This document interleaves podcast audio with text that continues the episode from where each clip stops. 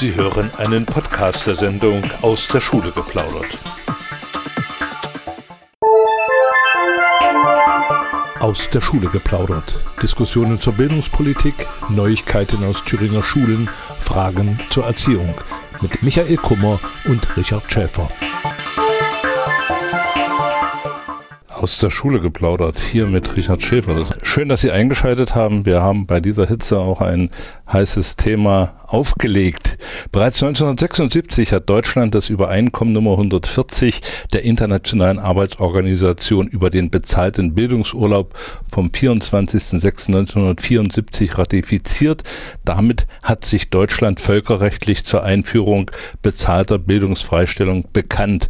Der Bund hat bisher keine bundeseinheitliche Regelung dazu getroffen, aber einige Bundesländer haben sich auf den Weg gemacht und eigene Gesetze zur Bildungsfreistellung gegeben, jetzt auch Thüringen mit eines der letzten Länder.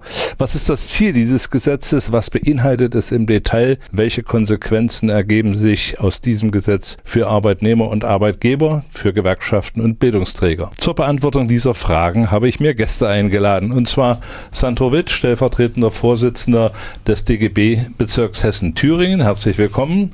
Uwe Rosbach, Leiter von Arbeit und Leben, einer, äh, dem Träger einer äh, Weiterbildungseinrichtung, korrekt? Da kann man vielleicht noch mehr dazu sagen. Ja. Und Thorsten Haas, Leiter der Volkshochschule in Erfurt. Schön, dass das geklappt hat. Schön, dass ihr da seid. Vielleicht äh, zu diesen, äh, zu den ersten Fragen. Bildungsfreistellungsgesetz. Ich kann mich gut erinnern, ich habe mit Katrin Fitztum vor zehn Jahren, glaube ich, hier in der Sendung von Rage zu diesem Gesetz mal äh, eine Sendung gemacht. Da war das noch Wunschtraum, da ist es abgelehnt worden. Sandro, was ist denn Ziel dieses Gesetzes und warum kommt es erst jetzt in Thüringen? Naja, warum das erst jetzt kommt, ist relativ eindeutig zu beantworten, weil politische Mehrheiten äh, im Land das bisher immer verhindert haben. Und wenn man äh, genauer in die Genese schaut, äh, im, in der letzten Legislatur lag das Gesetz schon mal vor, im Übrigen, Klammer auf, in einer besseren Variante als jetzt und äh, wurde dann von der CDU, aber auch von ihren anhängenden Kammern und die es da alle gab, massiv bekämpft. Insofern ist es einfach mit politischen äh, Dingen erklärbar. Jetzt gibt es eine Koalition, Rot-Rot-Grün, die hat sich vorgenommen, das in den ersten 100 Tagen, die sind durch, aber zu machen. Jetzt liegt ein Gesetzentwurf vor und unser Ziel ist es tatsächlich, die Arbeitnehmerinnen und Arbeitnehmer über den Tellerrand blicken zu lassen. Das heißt, nicht nur im Betrieb stur und stupide arbeiten zu müssen, sondern eben wie in anderen Bundesländern üblich, auch mal über den Tellerrand hinaus äh, sich weiterzubilden im Sinne von Dingen, die sie vielleicht auch selber wollen. Also wenn sie halt mal einen Sprachkurs machen wollen oder äh, sich andere Dinge anschauen wollen, die so nicht mit ihrem Arbeitsleben zu tun haben. Leider äh, ist es auch in Thüringen so, dass das nicht ganz gelungen ist, aber da können wir ja nachher noch äh, ausreichend wahrscheinlich diskutieren, äh, was wir da noch zu kritisieren haben, auch an diesem Gesetz. Wenn äh, Deutschland aber bereits seit 1976 diese Unterschrift über das Übereinkommen oder das Übereinkommen ratifiziert hat, warum tun sich da auch äh, alte Bundesländer so erst Anfang der 90er Jahre auf, ein solches Gesetz äh, umzusetzen? Ja, ich, ich denke, dass äh, schon ein Stück weit dem geschuldet ist, dass also sowohl in der alten, im alten Teil der Bundesrepublik, aber auch äh, nach 90 sozusagen hier ein Stück weit schon noch den Arbeitgebern immer gefolgt wurde in der Argumentation. Man hat immer gesagt, die Arbeitnehmerinnen und Arbeitnehmer gehören in die Schicht, die sollen quasi das machen, wofür sie da sind im Betrieb. Und das lockerte sich dann auf, als ein paar Bundesländer einfach begonnen haben, politische Entscheidungen. Das waren Sozialdemokraten, die gesagt haben, es muss auch äh, darüber hinaus die Möglichkeit geben, das umzusetzen, was ich vorhin gesagt habe, nämlich über den Tellerrand des Betriebs hinauszublicken. Also das sind politische Mehrheiten und das sind eben auch Situationen, die damals äh, waren, die haben wir teilweise heute noch, wo die Meinung äh, der Arbeitgeberseite, der anderen Seite, natürlich auch dominierte und auch in der Medienberichterstattung entsprechend äh, dominiert hat. Für die Bildungsträger der Erwachsenenbildung bedeutet das ja äh, auch ein Umdenken beziehungsweise nicht nur eine Angebotserweiterung, Thorsten, oder? Naja, es ist äh, durchaus aus meiner Sicht erstmal, glaube ich, nochmal wichtig zu sagen, dass es äh, wichtig ist, glaube ich, für die Gesellschaft, dass dieses Gesetz kommt. Weil wir brauchen halt nicht nur äh, eine verdichtete Arbeitswelt und wir brauchen nicht immer eine Flexibilisierung von allen Dingen. Wir brauchen auch Zeit für Ehrenamt. Die Gesellschaft lebt davon, dass sich Menschen engagieren können. Das muss auch gepflegt und vorbereitet werden. Wir haben eine Ehrenamtsakademie in der Volkshochschule, aber wir hören ganz oft, wir können da nicht teilnehmen, wir müssen in Schichten arbeiten, wir können das nicht, wir kriegen das nicht auf die Reihe. Und diese bezahlte Freistellung ist einfach wichtig, damit Menschen sich vorbereiten können, um ihre gesellschaftliche Rolle zu spielen und dafür zu sorgen, dass Gesellschaft funktioniert. Und das ist, glaube ich, schon ganz wichtig und da müssen wir darauf reagieren, indem wir dann eben die Angebote nicht mehr nachmittags und abends machen, nach Feierabend, wenn hoffentlich viele können, sondern dass man es eben wirklich als Präsenzphasen hier vor Ort in Erfurt machen kann, dass man nicht wegfährt, sondern dass man in Erfurt ganz nach Haus äh, zu Hause wohnt und zum Kurs äh, nicht auf Arbeit geht, acht Stunden am Tag, sondern in die Volkshochschule die Seminar wahrnimmt äh, und dann gut vorbereitetes Ehrenamt berufsbegleitend wieder durchführen kann zum Beispiel. Uwe. Äh, also noch vielleicht was äh, zu den 70er Jahren. Äh, da muss man ja sagen, damals ist viel für Bildung gemacht worden, heute wird viel über Bildung geredet. Aber äh, in den 70er Jahren ist natürlich die ganze Bildungsreformdiskussion aufgekommen und schon damals war klar, äh, dass Deutschland nicht an der Spitze äh, der Länder steht und da gab es Bildungsplanung in allen Bereichen. Das ist in der Zwischenzeit wieder zurückgefahren worden. Und dann in den 90er Jahren kann man einfach für Westdeutschland sagen, äh, da gab es in bestimmten Bundesländern erstmals sozial, äh, sozial, rot-grüne äh, Regierungen oder sozialliberale Regierungen und das ist eigentlich ein, äh, das Bildungsfreistellungsgesetz oder der Bildungsurlaub ist also ein Kind der Bildungsreformdiskussion der 70er Jahre. Äh, und äh, dass wir jetzt 25 Jahre nach der Wiedervereinigung hier also äh, auch dahin kommen, äh, zeigt halt nur die große äh, Wirkmächtigkeit von Ungleichzeitigkeiten. Wir als Bildungsträger haben uns seit 25 Jahren dafür engagiert, weil wir unsere Partnerorganisationen in den anderen Bundesländern natürlich kannten und weil wir wussten, was die machen und was für ein tolles Angebot die zum Teil haben. Ja, und da hoffen wir jetzt auch äh, peu à peu äh, äh Schritte zu, äh, voranzugehen und das auch den Thüringern und Thüringerinnen äh, zu ermöglichen, hier solche Veranstaltungen äh, wahrzunehmen. Natürlich geht es uns vor allem um die politische Bildung, weil wir glauben, äh, das ist äh, das, was hier in den letzten 25 Jahren peu à peu auch abgebaut worden ist, das politische Engagement. Wir sehen das an den Wahlbeteiligungen. Wir wissen vor allem, dass Arbeitnehmerinnen und Arbeitnehmer oder auch Arbeitslose immer weniger sich an politischen Prozessen beteiligen. Äh, das zeigen die Sozialstatistiken ganz eindeutig. Und natürlich wird der Bildungsurlaub das nicht von vornherein äh, nach oben pushen, aber es ist, glaube ich, ein äh, Punkt, wo man sagen kann, äh, das gehört eigentlich zur politischen Kultur eines Landes dazu. Das sagt, äh, das gibt zum Ausdruck, dass die Menschen hier mündig sind, selbst darüber entscheiden, welche Bildung sie wollen und nicht äh, vom Arbeitgeber oder Vorgesetzten äh, zu irgendwelchen Kursen geschickt äh, werden, die sie entweder nicht brauchen, zweitens nicht wollen und drittens im Zweifel zum Teil auch noch während der Freizeit nehmen müssen. Und also, viertens noch selber bezahlen. Ja, das kommt da. Bezahlen genau. muss man den Bildungsurlaub auch, das ist klar. Also der Arbeitgeber äh, gibt ja nur die Freistellung äh, äh bezahlt.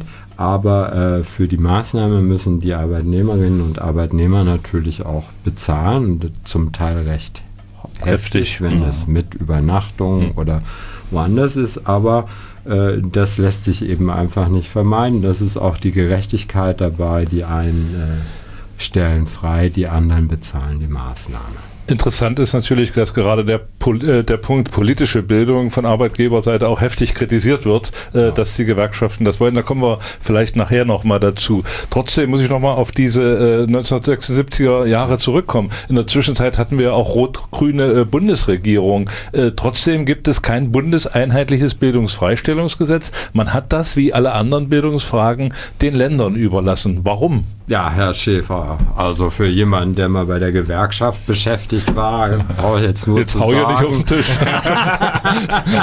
muss ich jetzt einfach mal sagen, ja, das ist Bildungsföderalismus oder Kulturföderalismus. So. Und da gibt es natürlich kaum einen Weg. Wir sind ja jetzt gerade dabei, wieder peu à peu, oh, ich sage zu viel peu à peu, aber ja. es sind diese kleinen Schritte, äh, diesen Unfunk im Bildungsföderalismus wieder abzubauen bei der Finanzierung der Hochschulen. Uns wäre es lieb, wenn es bundeseinheitliche Gesetze gäbe. Äh, aber äh, das ist quasi das letzte Refugium von Landesregierungen, wo sie ihre Gestaltungsmacht austoben können leider häufig zum äh, Nachteil der Schülerinnen und Schüler mhm. oder allen, all derer, die an Bildung teilnehmen. Ja, nur trotzdem jetzt mal äh, für die Hörerinnen und Hörer zum Verständnis. Die Länder haben doch dieses Abkommen nicht unterzeichnet, sondern die Bundesregierung. Ja, da müsste ja, doch das demzufolge auch. Ja, das ist ja ein ILO, also da ist ja die Bundesrepublik Mitglied in der, in der Internationalen Arbeitsorganisation. Und äh, sie hat es unterzeichnet und hat dann den Ländern freigestellt, das äh, umzusetzen. Einige Länder haben es insofern umgesetzt, indem sie es nicht umgesetzt haben. Ja, das, das ist äh, legitim. Wie, wie ist denn das äh, mit, dem, mit Blick auf Europa? Haben das alle äh, Länder umgesetzt, die das unterzeichnet haben? Nein, mitnichten. Also Nein. Äh, das ist auch so, dass es im Europäischen Gewerkschaftsbund äh, hin und wieder auch mal eine Rolle spielt. Und das, was Uwe gerade sagte, äh, nämlich mit dem Föderalismus und äh, das, ich halte das für ein politisches Problem, dass quasi wir auch nicht in der Lage waren, äh, dort deutlich äh, Akzente, sondern immer nur peu à peu, wie Uwe das so schön sagt, vielleicht auch mit Nadelstichaktionen unterwegs werden. Aber man, man kann ja sozusagen von jetzt ab blicken, und sagen, es gibt jetzt äh, meines Wissens nach noch ein Land, was äh, Bildungsfreistellung dann nicht, um zwei Länder, die Bildungsfreistellung nicht umsetzen und äh, mit Blick auf den Bund jetzt schon mal deutlich auch formulieren, Mensch, es sind jetzt 14 Länder, die äh, Bildungsfreistellung machen, beziehungsweise Bildungsurlaub in Baden-Württemberg Bildungszeit und so weiter lasst uns doch jetzt endlich eine bundeseinheitliche äh, Regelung da auch finden. Ich glaube, dass wir auf den erbittertsten Widerstand auch der Arbeitgeber äh, dort wieder treffen werden. Und die, äh, ich meine, die sind ja nicht nur beim Mindestlohn unterwegs und reden über irgendwelche Monster, die da auf sie zukommen, sondern die erklären mir auch in Thüringen erklärt, dass der Untergang des Abendlandes ansteht, wenn Bildungsfreistellung kommt. Immer mit dem Wissen, dass Hessen immer noch steht und dass Hessen sich zum Beispiel immer noch äh, wirtschaftlich super entwickelt. Auch das trotzdem, Saarland. Das Saarland auch. Trotzdem diese ständigen Angriffe. Und ich glaube, das ist sozusagen, Uwe hat es gesagt, das ist so ein ja, auf, auf der Ebene, man findet dann auch äh, Kompromisse im Zweifelsfall. Mir geht das manchmal zu langsam, das muss ich ehrlich sagen. Und von einer neuen Bundesregierung erwarte ich, wenn 14 Länder das umgesetzt haben, also von eigentlich von dieser schon, dass sie dann sagen, okay, es reicht jetzt, wir machen das äh, für alle, weil ansonsten sind die zwei, die es nicht umsetzen, benachteiligt. Und äh, auf europäischer Ebene können wir danach, glaube ich, auch weiter äh, bohren und sagen, wenn Deutschland das sozusagen umgesetzt hat. Wir wissen alle, dass Deutschland ein Stück weit ne, hinter dem Tresen wird die Welt genesen. Das ist leider so. Äh, aber das kann man ja vielleicht auch mal positiv nutzen. Okay, wir lassen jetzt mal unseren Tresen hier ein bisschen äh, Pause, machen eine Musikpause und Sie, liebe Hörerinnen und Hörer, können auch gern anrufen. 737 4 mal die 8, das ist die Nummer hier im Studio. Sie hören aus der Schule geplaudert. Aus der Schule geplaudert. Als Podcast zu hören unter www.podcast.de und www.gew-thüringen.de aus ja. der Schule geplaudert, hier auf Radio Frei, heute mit Gästen, die sich auskennen im Bildung, zum Bildungsfreistellungsgesetz. Und meine Frage jetzt an Thorsten Hass und äh, Uwe Rosbach. Welche Angebote können die Träger der Weiterbildung jetzt im Rahmen dieses Gesetzes machen? Und äh, wie seid ihr auf dieses Gesetz jetzt vorbereitet? Thorsten, vielleicht fangen wir mal hier an. Ja. Bei den Volkshochschulen. Da sind ja gewisse Bereiche festgeschrieben worden in dem Gesetz. Äh, also politische Bildung, gesellschaftliche Bildung, Ehrenamtsbereich äh, und natürlich auch berufliche Bildung und Qualifizierung. Das sind Sachen, äh, wo ich von ausgehe, dass das auch wirklich für die äh, Arbeitnehmerinnen und Arbeitnehmer von Interesse ist. Äh, es ist ja nicht mehr die Biografie von heute, äh, von früher, dass man seine Ausbildung gemacht hat und dann 40 Jahre in einem Job arbeitet. Man wechselt ja heute regelmäßig, man muss sich fortbilden, man hat immer neue Anforderungen. Wir merken da auch schon, dass die Nachfrage steigt, dass wir auch als, als Bildungsanbieter immer die Nachfrage haben nach dem neuesten Computerkabinett, nach dem neuesten, äh, nach der neuesten Software, nach dem aktuellsten Programm. Äh, das ist für uns eine Herausforderung natürlich, aber äh, der stellen wir uns gerne. Wir brauchen das sowieso. Und wir sind als kommunale Einheit natürlich dafür da, dass wir die Grundlage dafür schaffen, dass wir da ein Stück weit so aufgestellt sind, dass jeder diese, diese Angebote wahrnehmen kann. Wir haben eine Gebührensatzung, die da auch eine Rolle spielen wird für das Bildungsfreistellungsgesetz, die auch für alle bezahlbar sein wird, gehe ich davon aus. Das heißt also, wir haben ja diese 4 Euro die Stunde in, in Erfurt seit 2005. Äh, damals mussten wir es leider verdoppeln, weil die Landeszuschüsse halbiert worden sind. Das ist ja so ein Stück weit auch äh, nicht, nicht vom Himmel gefallen. Ähm, und ähm, mit 4 Euro die Stunde, das heißt also für 8 Stunden äh, Tag, den man dann zahlen würde, wären es 32 Euro, die ein Tagesseminar kosten würde. Fünf Tage die Woche kann man sich selber ausrechnen, was dann rauskommt. Das ist dreimal Kino. Ja, auf, auf, der, auf der Größe werden wir unsere, unsere Angebote äh, versuchen auch hoch zu, also äh, anzubieten und dafür zu sorgen, dass wir ein breites Spektrum anbieten können. Und wie gesagt, ich habe es ja vorhin schon mal gesagt, ähm, was mir auch am Herzen liegt und was auch wir, wir merken in Volkshochschule immer wieder, dass viele Vereine und Verbände kommen und äh, darum bitten, dass wir da was gemeinsam machen, weil sie die Fortbildung nicht leisten können, weil viele Verbände, sei es im, im Sport oder im sozialen oder im, im, im Kultur- und äh, Jugendbereich einfach ein Stück weit äh, darauf angewiesen sind, dass Angebote da sind, um sich fortzubilden und da sind wir gern bereit und diese Aufgaben nehmen wir gerne an. Also da ist schon Bedarf da, den ihr jetzt quasi nur in, in Kurse umsetzen müsstet im Prinzip. Richtig. Also wir haben bisher sozusagen diese Angebote in der Regel natürlich nachmittags oder am Wochenendkurs gemacht. Mhm, ja. Und äh, die Leute haben ihre Freizeit dafür genommen und haben sozusagen neben dem Ehrenamt, was sie in Freizeit und äh, äh, ein Eigenengagement gemacht haben, auch noch ihre Fortbildung, ihre Ausbildung dafür im, im Ehrenamt gemacht und äh, haben das in Freizeit gemacht. Und ich gehe schon davon aus, äh, dass das der Qualität auch dieser Angebote noch gut sein kann und dass wir jeden brauchen, der sich ehrenamtlich engagiert für die Gesellschaft und dass deswegen dieses Angebot, ihr könnt das in der Arbeitszeit machen äh, und werdet dafür freigestellt, äh, ein Angebot ist, was für alle Seiten von Vorteil ist, auch für die so äh, ständig das kritisierende Arbeitgeber zum Schluss im, im Vorteil bringt, weil Menschen, die in der Gesellschaft verankert sind und die dafür sorgen, dass Gesellschaft funktioniert, ist auch wichtig für die Wirtschaft. Ja, das merken wir in den Bereichen Osteuropa, wo das eben nicht funktioniert, wo auch Wirtschaft dann toll investiert hat, Gewinne rausgezogen hat, aber dann zum Schluss auch wieder davor steht, dass es nicht so weitergehen kann, wie es dort angefangen Wie ist es bei Arbeit und Leben? Habt ihr völlig neue Programme aufgestellt? Du hast ja gesagt, ihr habt mit drauf gedrungen, dass dieses Gesetz kommt. Das heißt also, äh, du ziehst einfach aus der Schublade ein äh, entsprechendes Programm, ein Lehrprogramm, gibst das in Drucksar und das ist es. Ja, Cool. Theoretisch auf jeden Fall. Also die Schubladen sind voll von guten äh, Seminarangeboten. Äh, ich bin nur sehr skeptisch, ob äh, uns das aus dem Stand gelingen äh, wird, weil wir haben jetzt 25 Jahre versucht, unsere, vor allen Dingen die politische Bildung in die Nischen reinzudrängen, wo äh, die Personen, die daran teilnehmen, noch Zeit haben. Das ist im Wesentlichen, also für das, was wir machen, äh, am Wochenende gewesen. Das äh, heißt also, unsere Veranstaltungen sind weit überwiegend zwei, drei Tage lang, wenn es jetzt keine berufliche Fortbildung ist oder so. Das heißt, es wird schon, also äh, auch werden die Angebote anders jetzt äh, und äh, wir sind mal gespannt, äh, wie diese äh, Angebote dann auch angenommen werden. Was uns äh, natürlich als jeweils einzelnen Träger nicht gelingen wird, ist das in der Bevölkerung äh, flächendeckend bekannt und attraktiv zu machen. Und da hoffen wir darauf, dass äh, natürlich das äh, Bildungsministerium und die Landesregierung die Bildungsfreistellung nicht nur als so ein mühsames Abarbeitungs 100 Tage wollen wir dafür uns nehmen und dann ist es beschlossen, sondern wir erhoffen uns natürlich von der Landesregierung, dass sie jetzt das auch propagiert in ihren eigenen Betrieben zunächst, aber auch äh, allen Arbeitnehmerinnen und Arbeitnehmern äh, entsprechend diese Informationen zukommen lässt und nicht im Ministerium ein Flip, äh, Flipchart, sage ich schon, ein Flyer ausliegt, sondern dass das also flächendeckend und möglichst jeden Arbeitnehmer, jede Arbeitnehmerin erreicht was man da machen kann, wie man das anstellt, dass man den Rechtsanspruch drauf hat äh, und äh, wie man das auch gegenüber dem Arbeitgeber begründet und durchsetzt.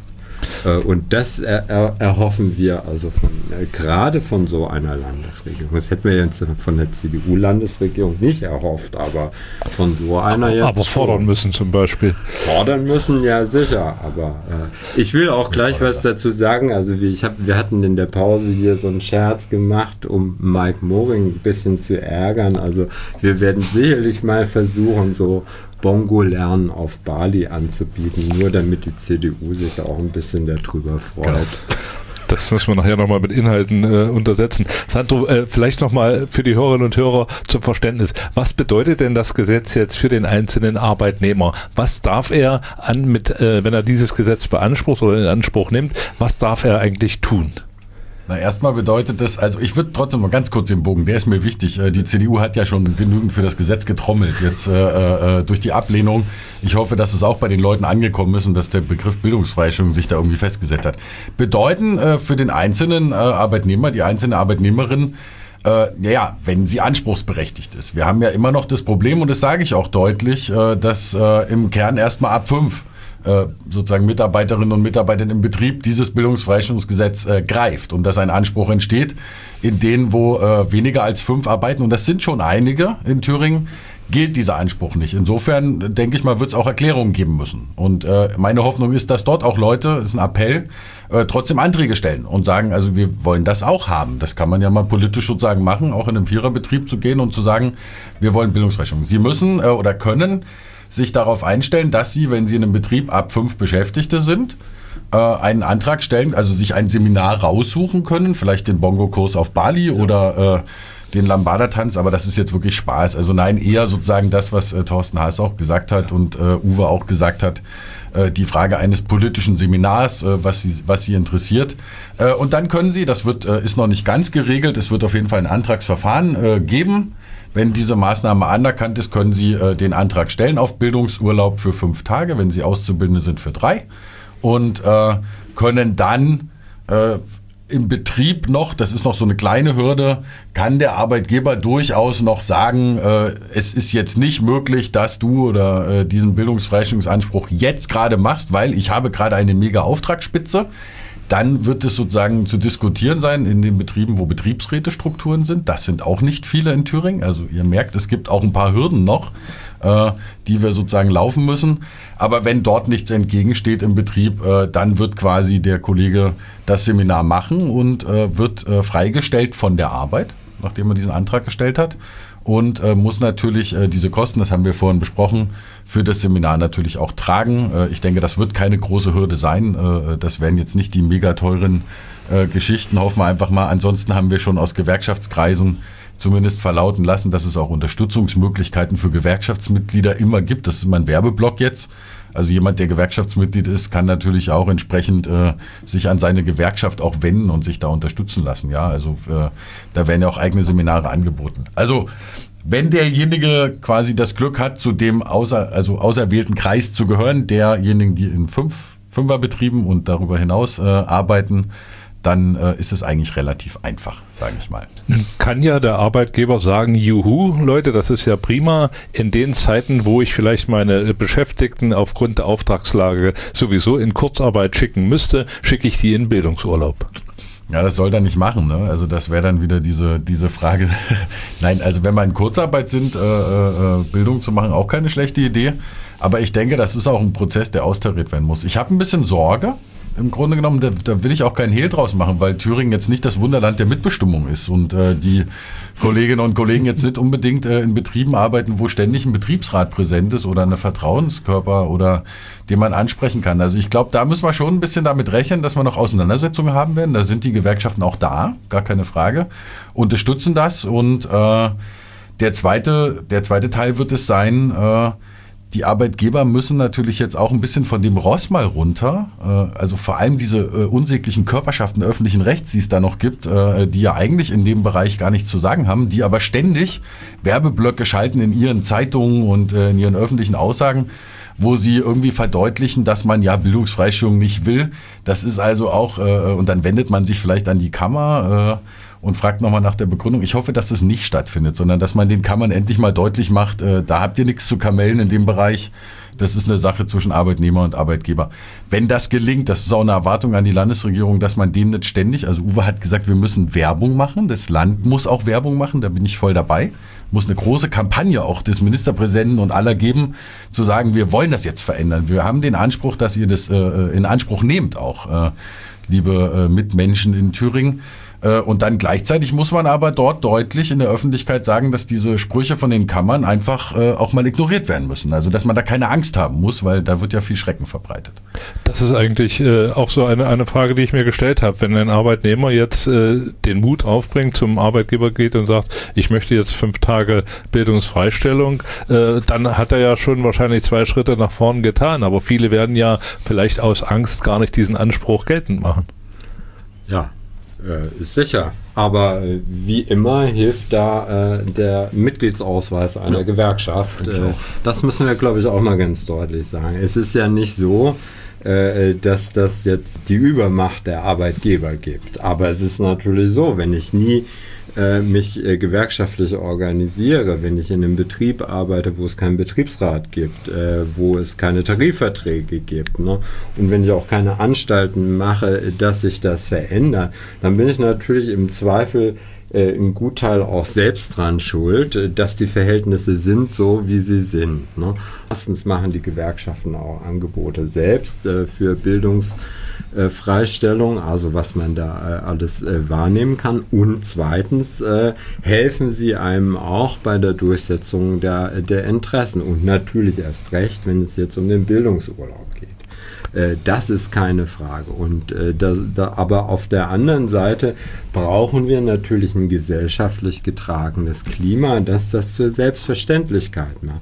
Also wenn man nach Hessen kommt, wo es den Bildungsurlaub, glaube ich, seit 73 oder mhm. 76 oder so gibt, ne, da ist das für die meisten Arbeitnehmerinnen und Arbeitnehmer ganz selbstverständlich, dass sie dieses Recht haben. Und äh, da wird es auch gar nicht diskutiert, egal ob man es in Anspruch nimmt oder nicht. Mhm. Aber zumindest ist es äh, äh, ein klares Recht, was man hat. So, und da müssen wir hinkommen. Und das geht nicht von heute auf morgen. Ich glaube, das wird eine ganze Zeit lang brauchen. Aber ich glaube auch, dass äh, die Landesregierung und die Politiker äh, die, äh, und Politikerinnen, die das jetzt äh, jahrelang auch in der Opposition vorangebracht haben, dass sie jetzt auch voll dahinter stehen müssen und das auch überzeugend äh, den Bürgerinnen und Bürgern äh, sagen müssen und erklären müssen und sie auch unterstützen müssen. Das Hörertelefon ist erreichbar unter 0361 737 4 mal die 8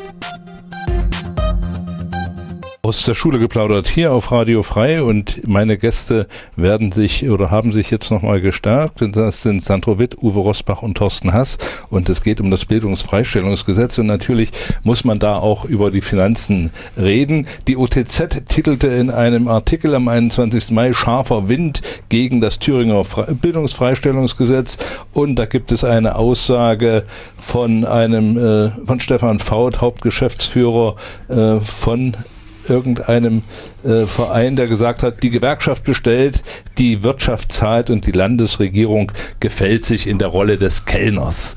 Das äh, sind äh, harte Pandagen und dann werden natürlich an allen Stellen äh, auch die Finanzen aufgeführt. Er sagt unter anderem, Thüringer Unternehmen würden Mehrkosten von jährlich über 50 Millionen Euro äh, entstehen und Mario Vogt von der CDU sagt, auf das Land kämen Kosten von bis zu 12 Millionen Euro zu. Ich weiß jetzt nicht, welche Berechnungen da zugrunde gelegt äh, worden sind. Äh, ist das tatsächlich so? Wird das, das Land äh, oder werden einzelne Kommunen damit zusätzlichen Kosten belegt, Sandro? Naja gut, die, die Frage ist ja erstmal im Kern, wo hat Herr Faut das her? Das hat er ja quasi abgeschrieben äh, von äh, einer Rede im Landtag, die da gehalten wurde, die kam von dem Dr. Mario Vogt oder von anderen da von der CDU. Das finde ich erstmal nicht schlimm, dass man als Arbeitgebervertreter äh, irgendwo abschreibt und äh, die Dinge da wiederholt. Das ist nur ein bisschen offensichtlich. Ich würde nur mal sagen, die, wenn, wenn die mit der äh, Meldung kommen, 50 Millionen Euro jährlich, äh, das sind ja die typischen Glaskugelleser, die dort unterwegs sind und einfach mal Zahlen in den Raum werfen. Das haben die 25 Jahre lang gemacht, aber ich würde es gerne mal zurückwerfen. Das heißt, heißt, die haben 1,25 Milliarden Euro in den letzten 25 Jahren gespart und haben quasi, weil sie keine Bildungsfreistellung gemacht haben. Also die Rechnung würde ich auch gerne mal aufmachen. Und äh, jetzt zum Ernst des äh, Ganzen. Natürlich wird es so sein, dass im öffentlichen Dienst bestimmte Dinge passieren, wenn äh, Kolleginnen und Kollegen sich entscheiden, Bildungsfreistellung in Anspruch zu nehmen. Darüber, was wir vorhin geredet haben, dass sie eben auch fünf Tage äh, vielleicht am Stück äh, äh politische Bildung machen und dann in dem Bereich einfach nicht da sind. Das ist schlicht und ergreifend so und das bedeutet auch äh, für das jeweilige Haus, Ministerium, ich hoffe, die sind da Vorbild, äh, dass der Kollege einfach nicht da ist, die fünf Tage. Und dass jemand anderes möglicherweise diese Tätigkeit in der Zeit übernehmen muss. Also dass die Unterschrift auf irgendeine, äh, nicht irgendeine, das würde es abwerten, also auf eine Vorlage oder eben das äh, Diskutieren einer Gesetzesvorlage. Ich glaube, dass sie das aber in den Griff kriegen im öffentlichen Dienst was Faut äh, äh, meint und äh, auch andere Verbandsvertreter, dass sie mit dem Argument des Geldes äh, die Bevölkerung davon abhalten können, für Bildungsfreistellung zu sein. Das hat schon immer gut funktioniert, zu sagen, das ist doch alles so teuer und äh, deswegen kann man das nicht machen. Das zeigen ja auch Umfragen. Also das sind dann wieder diese Panikmach-Umfragen und die gesamte Wirtschaft wird untergehen. Realistisch eingeschätzt wird das Bildungsfreistellungsgesetz äh, in den ersten Jahren von eins, vielleicht widersprecht ihr zwei mir nochmal, aber von einem Prozent maximal, äh, gerade jetzt mit diesen Ausnahmen, die es da gibt, in Anspruch genommen werden. Das ist auch gut, dass es Leute geben wird, die das tun, aber das wird nicht in die Millionenhöhe gehen. Also das kann man, kann man jetzt schon sagen. Wir haben irgendwann mal durchgerechnet. Ich würde das auch gerne mal hier an der Stelle nochmal sagen. Ich glaube, Uwe, du warst es auch wie viel Geld das Land äh, über unterschiedliche äh, Strukturen und über unterschiedliche ESF und wie das alles heißt. Ich habe die Summe mir nicht gemerkt.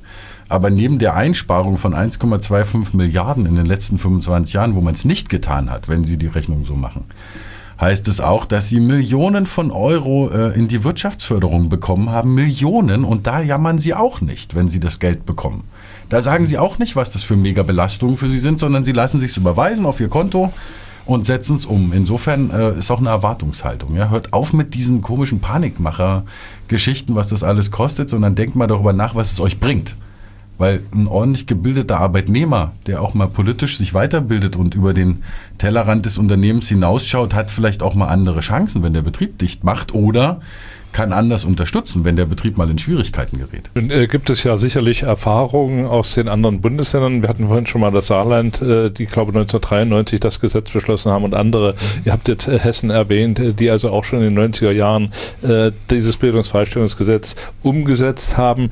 Thorsten, ihr habt über, den, den, über die Volkshochschulen sicherlich Kontakt zu äh, Einrichtungen in den anderen Bundesländern. Sind die Kosten bei denen tatsächlich gestiegen? Haben die mehr Ausgaben oder wie haben die das geschultert? Im Volkshochschulverband sprechen wir über die, die Möglichkeiten der, als Anbieterseite, was wir machen können. Ja. Und das ist also nicht, dass es in anderen Volkshochschulen sozusagen die Hälfte des Geschäftes ausmacht oder sowas. Also es ist immer ein, ein Bereich, der mit abgedeckt wird, wo ein Angebot da ist von Seiten der Volkshochschulen, wo wir auch hoffen, dass wir sozusagen da äh, Menschen erreichen, die jetzt bisher, weil sie eben zeitlich so eingebunden sind und Zeitungsflexibilisierung keine Chance haben, das neben der Arbeit zu machen, dass sie die Chance haben, diese Angebote wahrzunehmen, die wir machen.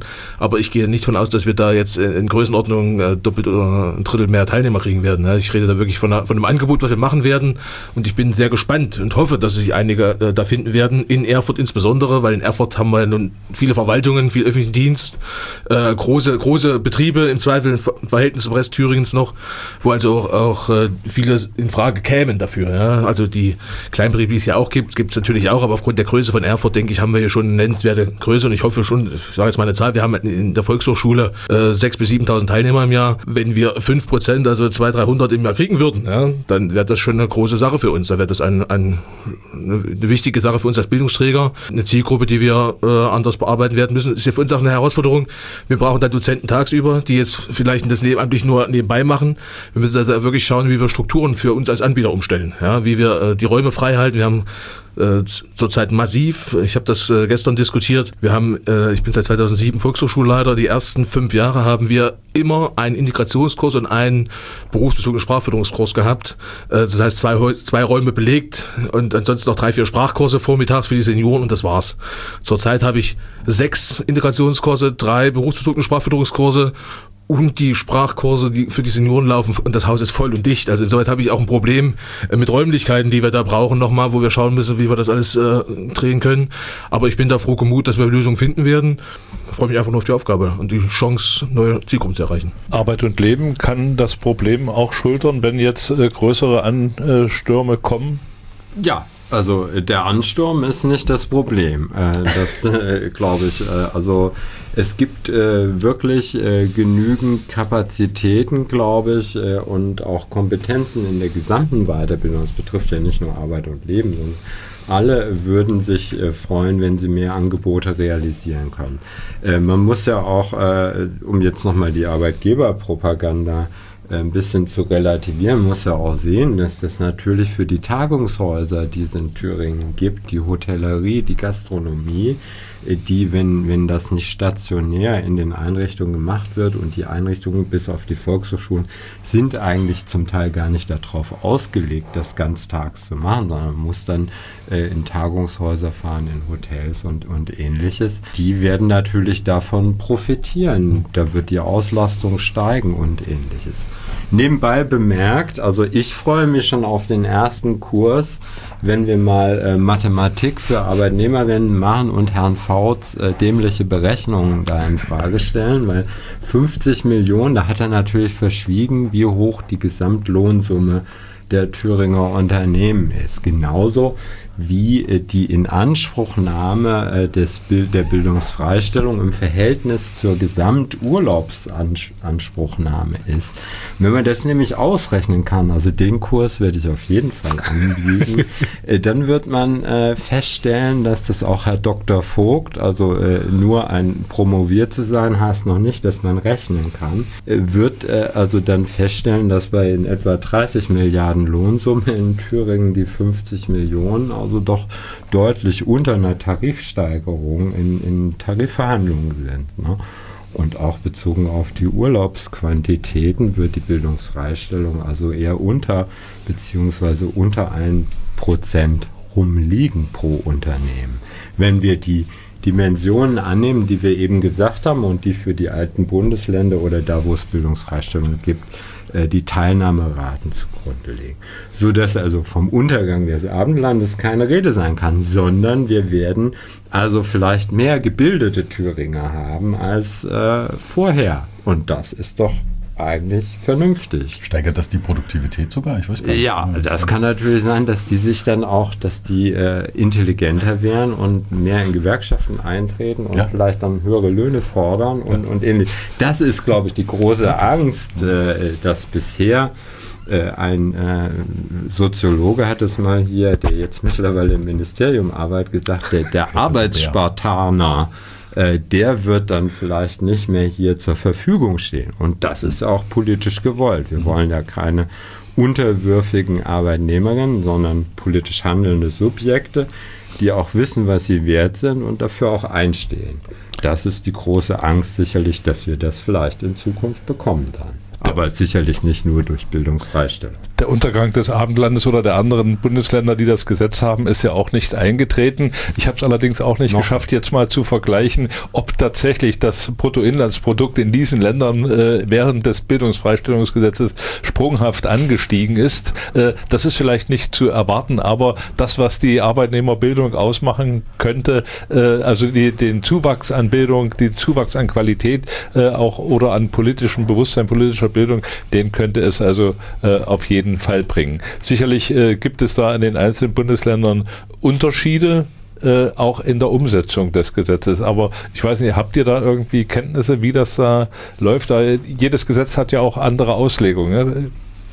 Ja, es kommt Kommt immer drauf an, wie. Deswegen sind wir ja in dieser Kritik äh, als DGB. Das ist ja auch bekannt mittlerweile, dass wir da keinen Hehl draus machen, dass wir natürlich mehr erwartet hätten. Jetzt muss ich trotzdem mal eine Lanze brechen. Du hast ja am Anfang gesagt, jetzt kommt es auch in Thüringen. Auch das müssen wir eigentlich mal sagen. Das würde ich auch machen. Äh, wir kriegen jetzt Bildungsfreistellung mhm. in der Umsetzung äh, äh, und sind da auch froh, dass Rot-Rot-Grün da auch Kurs gehalten hat. Äh, bei allem Widerstreit, den wir da haben.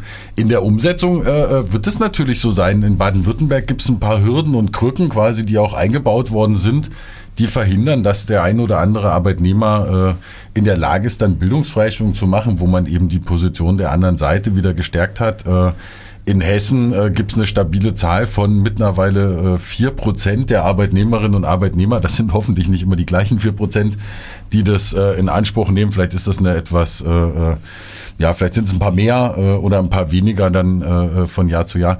Aber ich glaube schon, das äh, äh, will ich dann auch nochmal sagen, wenn wir es ernsthaft machen wollen und wenn wir ernsthaft auch, äh, äh, deswegen sind ja zwei Bildungsträger im Grunde genommen, äh, die haben das beide auch so ein bisschen beantwortet. Wenn, wenn eine Landesregierung äh, sich vornimmt, äh, das stark zu machen, dann muss sie natürlich auch im Bereich der Erwachsenenbildung äh, entsprechend Geld an die Hand nehmen. Ich will das auch nochmal, kann Uwe vielleicht auch nochmal was zu sagen, weil was wir jetzt gerade über Ausstattung gehört haben und auch über die Frage äh, der Machbarkeit.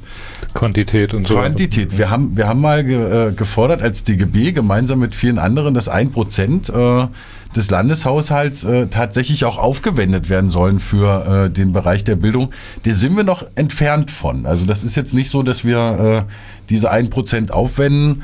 Das ist natürlich ein Verteilungskampf, das ist auch eine politische Entscheidung, aber das gehört mit dazu. Also wir müssen natürlich, da gibt es jetzt ein paar Aussagen öffentlich, dass es da mehr Geld gibt. Aber ich glaube, wir haben noch einen äh, größeren Schritt zu machen insgesamt äh, mit dieser Regierung.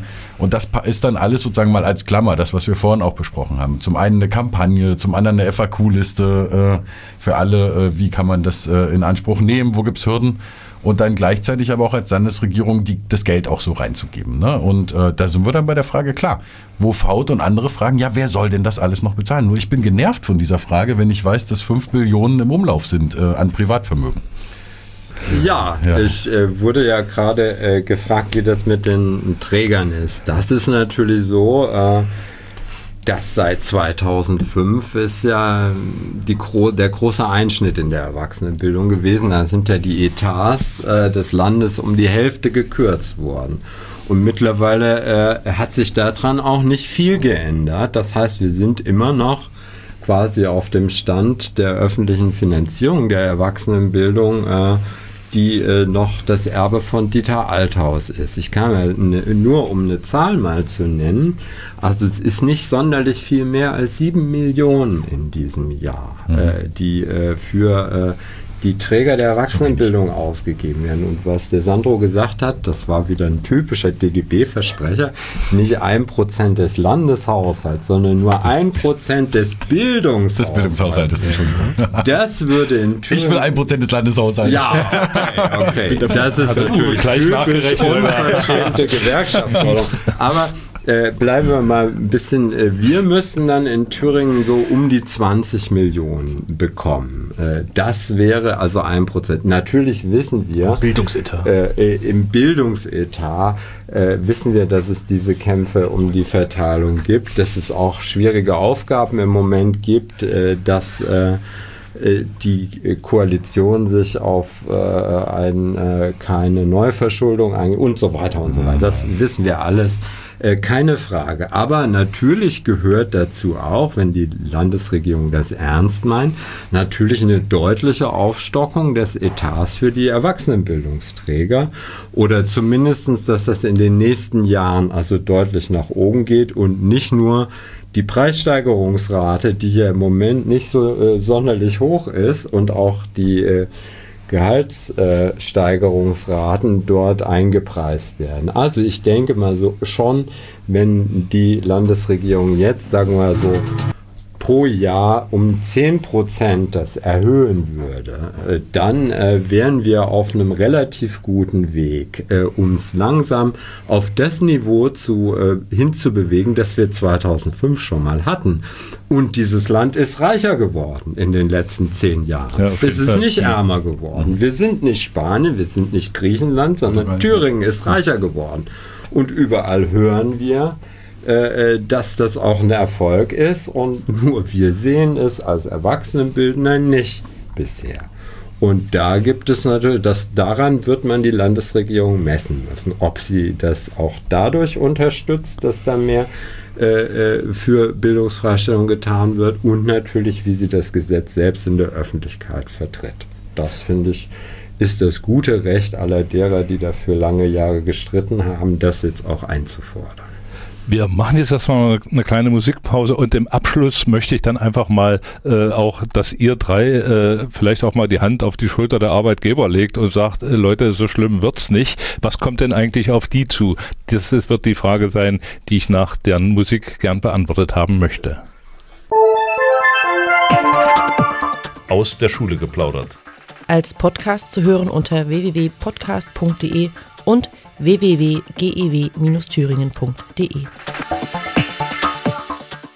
Aus der Schule geplaudert hier auf Radio Frei mit Sandro Witt, Uwe Rosbach und Thorsten Hass. Es geht ums Bildungsfreistellungsgesetz. Nun seid ihr ja, oder jetzt bin ich in der glücklichen Lage, auch drei Arbeitgeber vor mir sitzen zu haben. Wenn jetzt eure Leute selbst kommen und sagen, hier, ihr habt das mit umgesetzt, ihr habt das gefordert, jetzt wollen wir als äh, DGB oder wir wollen von Arbeit und Leben oder auch die Mitarbeiter der Volkshochschule äh, Bildungsfreistellung in Anspruch nehmen. Wie äh, läuft das bei euch? Ja, wir haben seit 1998 eine Betriebsvereinbarung über Bildungsfreistellung. Die steht schon seitdem hier jedem Arbeitnehmer bei Arbeit und Leben äh, zu. Ist sogar über zehn Tage im Jahr. Und äh, ich muss dazu sagen, sie wird in Anspruch genommen und der Betrieb existiert noch. Er ist von 1998 von sechs Leuten auf mittlerweile über 20 gewachsen. Ich finde, das ist äh, äh, eher ein Zeichen dafür, dass es was bringt, als dass es Mist ist. Ja, beim DGB Hessen-Thüringen, äh, wo ich der Vize bin und äh, den Landesverband hier in Thüringen einführe, kann ich natürlich sagen, wir haben das auch. Und äh, zwar seit wir die Fusion mit dem DGB-Bezirk Hessen-Thüringen gemacht haben, das war eines der Dinge, die positiv waren an der Fusion, äh, neben ein paar anderen, dass wir natürlich Anspruch auf zehn Tage Bildungsfreistellung, weil wir nochmal aufstocken als DGB grundsätzlich äh, fünf Tage und unsere Kolleginnen und Kollegen, also auch in Hessen, aber auch in Thüringen, nehmen das natürlich in Anspruch und äh, auch unser Laden DGB läuft im Grunde genommen weiter, wenn die Kolleginnen und Kollegen dort sich weiterbilden und über den Tellerrand blicken. Insofern äh, der Werbeblock wäre, wir gucken uns das Bildungsfreistellungsgesetz mal an wie das läuft. Äh, wir wollen auch den Arbeitgebern ein bisschen die Angst nehmen an der Stelle. Wir, äh, das geht, das kann man alles machen, man kriegt es hin. Und dann diskutieren wir in fünf Jahren darüber, dass wir auch bei allen zehn Tage machen, weil dann lohnt sich natürlich Bildungsfreistellung auch erst wirklich. Wie ist es in der Volkshochschule? Ja, als äh, Teil einer öffentlichen Einrichtung bin ich ja nicht formal Arbeitgeber, ich bin halt äh, der Leiter. Leiter der Volkshochschule. Äh, wir haben ja durch das EBG zumindest einen Bildungstitel und das, das, da muss man auch sozusagen ein Stück weit das nachweisen, dass da Geld ausgegeben wird für Bildung und das tun wir natürlich auch. Äh, formal haben wir eine Regelung innerhalb des Hauses jetzt schon, dass man zumindest zwei Seminare äh, besuchen sollte und muss und dass sich auch in seinen Fachbereichen fortbilden soll. Aber ich freue mich drauf, wenn das Gesetz kommt, weil ich glaube schon, äh, dass meine Mitarbeiterinnen und Mitarbeiter sich noch mehr dann in die Gesellschaft integrieren können, mitmachen können und äh, ja, hoffe, dass es umgesetzt wird und wahrgenommen wird. Ja, vielen Dank. Mit Blick auf die Uhr sind wir schon am Ende der Sendung und äh, ihr könnt das heiße Studio hier dann verlassen. Danke für die zahlreichen Informationen und ich hoffe, dass eure Wünsche und äh, Gedanken zum Bildungsfreistellungsgesetz auch so umgesetzt werden können und in Erfüllung gehen. Und dann würde ich gern euch in einem Jahr wieder einladen und dass ihr sagen könnt, okay, das und das ist so und so gelaufen. Vielen Dank, dass ihr da wart. Alles Gute.